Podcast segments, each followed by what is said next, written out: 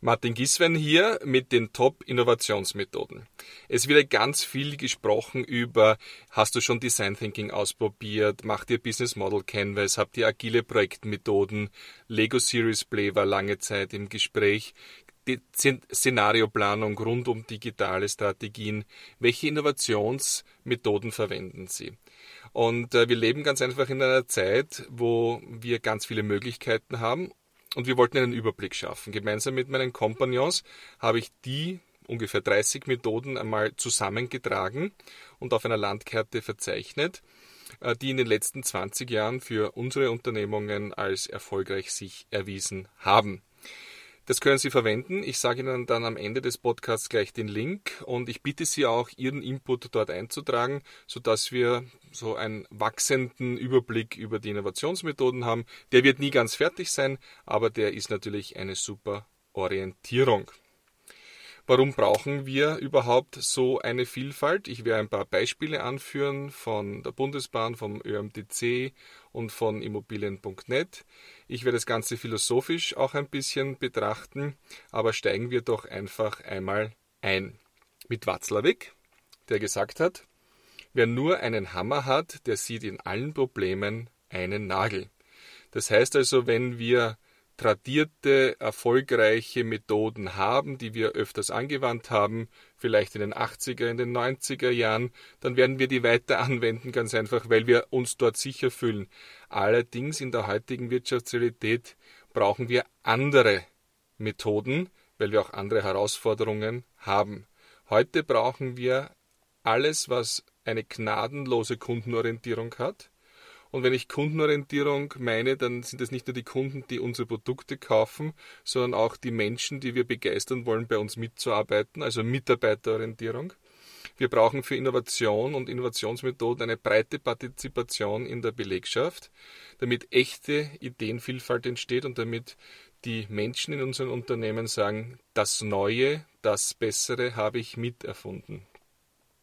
Diese Methoden, kommen von den Firmen, die oft traditionelle bedrohen, also agile Innovatoren oder Startups. Und deshalb ist es ganz gut, sich anzusehen, was diese Unternehmen denn so an Methoden einsetzen.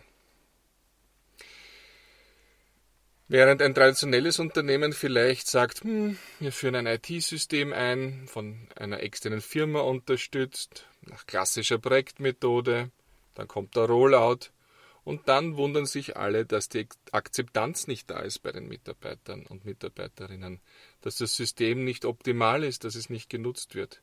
Oder denken wir an kontinuierlichen Verbesserungsprozess.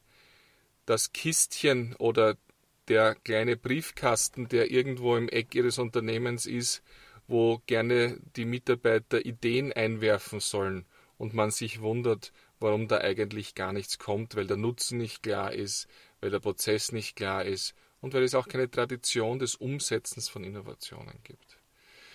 All das ähm, geht auch anders und ich möchte drei Beispiele nennen, bei denen ich selber dabei war. Fangen wir mit den Bundesbahnen an. Die hatten die Herausforderung, dass so ein Transport über Spedition, Bahn, ausländische Bahnbetreiber, Wiederspedition, vielleicht sogar Schiff, dass das für einen Kunden, für einen B2B-Kunden der Bahn bedeutet, dass irgendwann einmal da ein Auftragswert stehen muss. Und das war sehr schwierig, denn die Bundesbahn hatte gezählte 127 Systeme und Datenbanken, die für so eine schwierige Aufgabe zusammengezogen werden müssen. Und mit der klassischen IT intern entwickeln oder eine Vergabeverfahren machen, damit das jemand extern programmiert, kam man nicht zum richtigen Punkt und deshalb hatte man eine andere Innovationsmethode gewählt, in dem Fall einen Hackathon. Also ein Zusammenkommen von Startups, Studierenden, IT-Firmen, die 48 Stunden lang gemeinsam mit den Bundesbahnen an Lösungen arbeiten, diese präsentieren und dann die beste Lösung gewinnt. Interessanterweise hat ein bestehender IT-Dienstleister gewonnen, Allerdings hat das Team bis hin zum Vertriebsmitarbeiter der IT-Firma diese 48 Stunden ganz anders gearbeitet und ganz anders auf die Bedürfnisse des Kunden sich eingestellt. Hackathon also als eine mögliche Innovationsmethode. ÖMTC hat ein bisschen eine andere Herausforderung gehabt und deshalb auch eine andere Methode gewählt. Es ging darum, dass sie in diesen Pannenfahrzeugen die äh, Monitore haben, wo ihre Einsatzdaten drauf sind für den Pannenfahrer, Fahrerin. Und der ganze Einsatz wird über dieses Interface, über diesen Bildschirm gemanagt. Und ja, das System war schon ein bisschen äh, betagt und deshalb wollte man ein neues. Die Frage ist, beauftrage ich irgendeine User Experience Agentur, die mir das machen soll? Oder in dem Fall mache ich einen Ideathon. Also einen Hackathon ohne Zeitdruck, wo innerhalb von zwei Wochen in einem engen Austausch zwischen späteren Usern und Expertinnen hier Systeme kreiert werden, Mockups, Demos gemacht werden, die dann an einem finalen Tag präsentiert werden und von den Usern und der Geschäftsführung dann bewertet werden. Es kamen Studierende aus den Fachhochschulen von 200 Kilometern rund um das Headquarter von ÖMTC und auch kleinere Firmen, auch aus dem Mobility-Bereich und ähm, es kamen hier hervorragende Lösungen heraus, die wirklich so waren, dass es eine Innovation war, die auch dann akzeptiert, genutzt wird und sinnvoll eingesetzt werden kann. Drittes und letztes Beispiel, Scrum. Ich habe schon öfters erzählt, ich erzähle es immer wieder gerne, weil es für mich ein, eine gute Lehreinheit war, als ich als neuer CEO zu Immobiliennet, also der Property-Plattform, gekommen bin ging es darum, dass wir eine neue, die Webseite erneuern wollten. Und äh, ich dachte mir, ach sehr gut, Pflichtenheft, Lastenheft, Beauftragung, Milestones, Abnahme. Nur leider arbeitete mein IT-Team hervorragend schon im agilen Projektmethodik und zwar in Scrum. Und ich als Management hatte da keine besondere Rolle, außer vielleicht einmal dabei zu sein, wenn sie ihr Stand-up zu machen. Und ja, es hat funktioniert und es war eine super neue Plattform, eine super neue Webseite. Also Methodik ganz hervorragend. Und äh, ich habe natürlich auch da ein bisschen was gelernt und könnte mir denken, dass wenn ich noch einmal in die Situation kommen sollte, dass ich schnelle, kleine Veränderungen an einer Webseite mache, dann würde ich eine andere Methode einsetzen, und zwar Mob Programming, wo Programmierer, User, Kunden gemeinsam vor dem Schirm sitzen und Anpassungen machen. Da habe ich sehr gute Erfahrungen gemacht für kleinere Projekte. Sie sehen, die Vielfalt ist groß. Und jetzt ist die Frage, was braucht man, was braucht ein Unternehmen, um diese Vielfalt der Innovation zu beherrschen und umsetzen zu können? Das sind zwei Dinge. Das eine ist einfach die Methoden kennen, okay.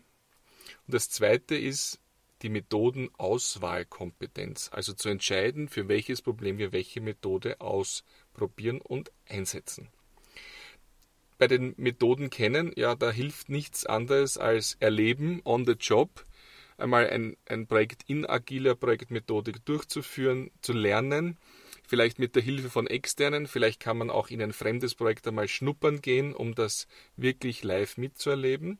Viele Firmen machen es auch so, dass sie zwei, drei, vier Personen haben oder rekrutieren, die zentral die Kompetenz für agiles Projektmanagement zum Beispiel haben oder für Design Thinking oder durchgängige Innovationsprozesse und die dann anderen dezentralen Einheiten im Unternehmen ausgeliehen werden und dort sozusagen einen Wissenstransfer beim ersten realen Projekt machen.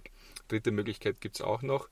Und zwar mache ich das jetzt in den nächsten Wochen mit einer sehr großen Unternehmung, wo es darum geht, dass wir alle Methoden in unserem Innovationsprozess simulieren.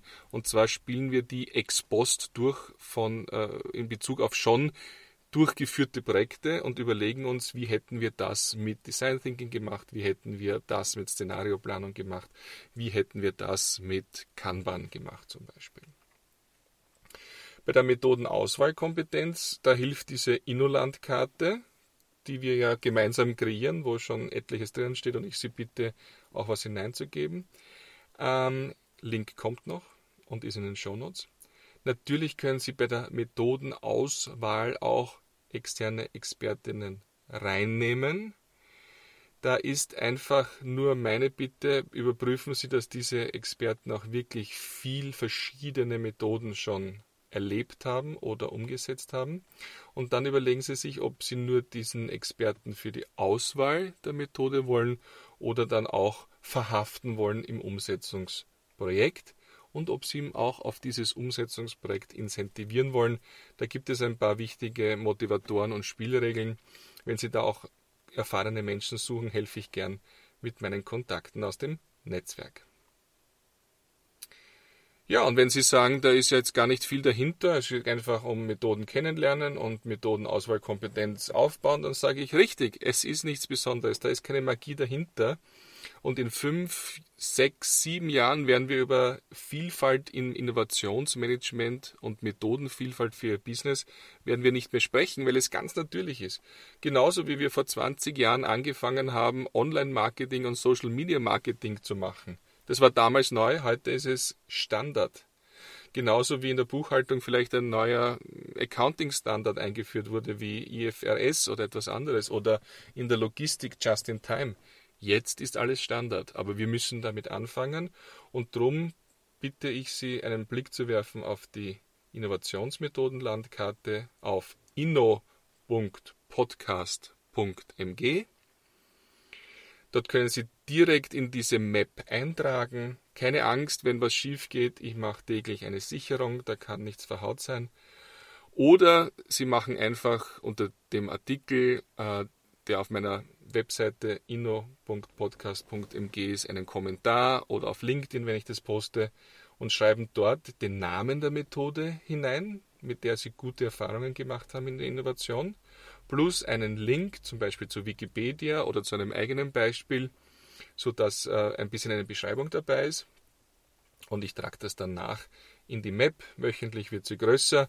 Sie wird nie fertig werden, aber sie ist einfach eine Grundlage, um einen Überblick zu bekommen oder sie auch herzunehmen, wenn es ums nächste Projekt geht, damit sie nicht wieder zum Hammer greifen, sondern vielleicht zu einem geeigneten Werkzeug, um diese Herausforderung mit einer guten Innovationsmethode zu lösen. Ich freue mich auf die Zusammenarbeit, ich freue mich auf Ihren Input und Ihr Feedback und bin raus wieder für heute, komme bald wieder mit dem nächsten Podcast-Episoden-Teil und sage Dankeschön, freue mich aufs Feedback, Martin Gieswein.